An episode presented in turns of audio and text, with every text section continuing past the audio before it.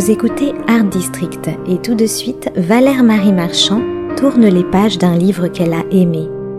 C'est la chronique au fil des pages.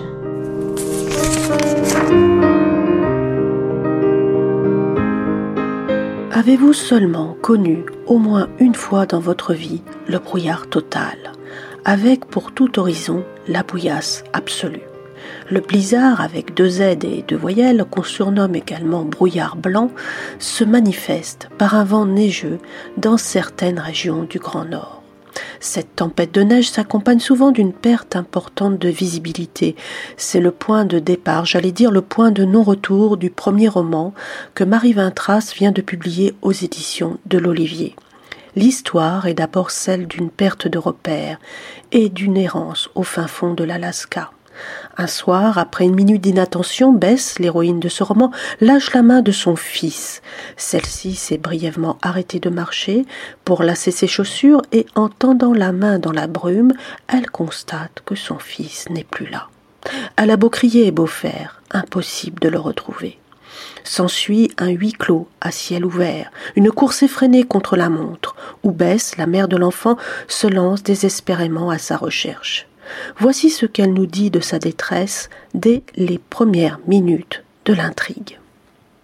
Je l'ai perdu. J'ai lâché sa main pour refaire mes lacets et je l'ai perdu.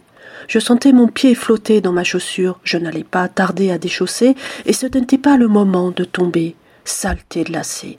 J'aurais pourtant juré que j'aurais fait un double nœud avant de sortir.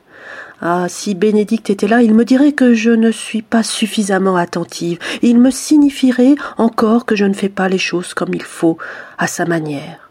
Il n'y a qu'une manière de faire à l'entendre. C'est drôle, des manières de faire. Il y en a autant que des individus sur terre, mais ça doit le rassurer de penser qu'il sait. Peu importe. J'ai lâché sa main. Combien de temps? Une minute, peut-être deux? Quand je me suis relevée, il n'était plus là. J'ai tendu les bras autour de moi pour essayer de le toucher. Je l'ai appelé. J'ai crié autant que j'ai pu, mais seul le souffle du vent m'a répondu. Tel le cadre de cette tragédie en plusieurs actes. Les voix des autres intervenants, notamment celles de Cole, de Bénédicte, de Freeman, vont en effet se joindre à celles de Bess et constituer ainsi une sorte de roman polyphonique qui, par bien des égards et par son approche dramaturgique, m'a fait penser à un livre choral de Laurent Godet qui s'intitule Cri et qui est paru chez Actes Sud. L'art du monologue est ici à son apogée et traduit à merveille, de façon quasi simultanée, le puzzle ou la mosaïque que constituent parfois nos vies respectives. Mais revenons à l'enjeu de ce roman au demeurant fort bien réussi. Le sujet du livre ne se résume pas seulement à la seule hantise de perdre son enfant. Il concerne aussi et surtout la disparition au sens large du terme. Disparition volontaire ou non, auquel chaque personnage est ici confronté. Il nous parle également de la notion de culpabilité, plus ou moins bien assumée, et de ce qu'on appelait naguère la faute originelle, le poids qui pèse sur les épaules de tout à chacun pour peu qu'il en prenne conscience. En ce sens, le blizzard et le parcours quasi initiatique que cela implique un rôle décisif.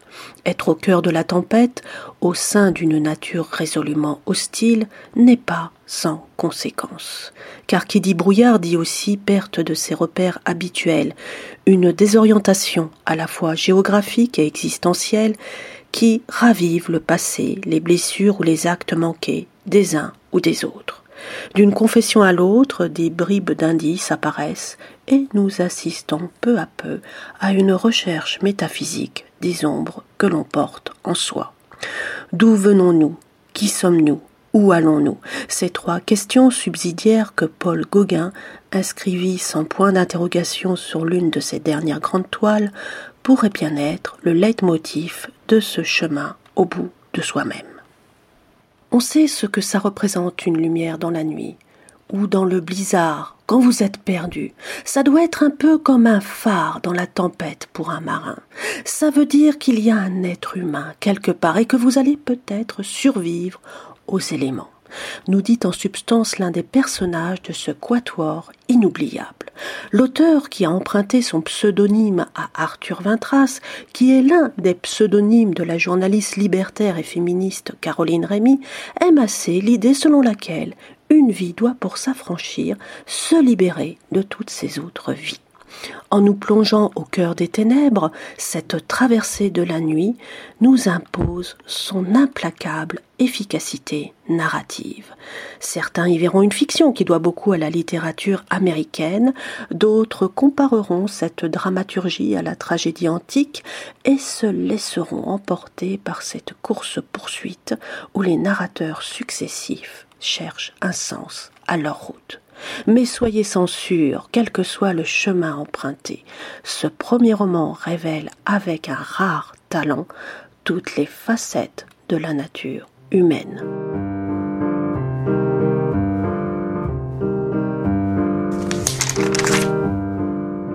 C'était Au fil des pages, la chronique littéraire de Valère Marie Marchand sur Art District.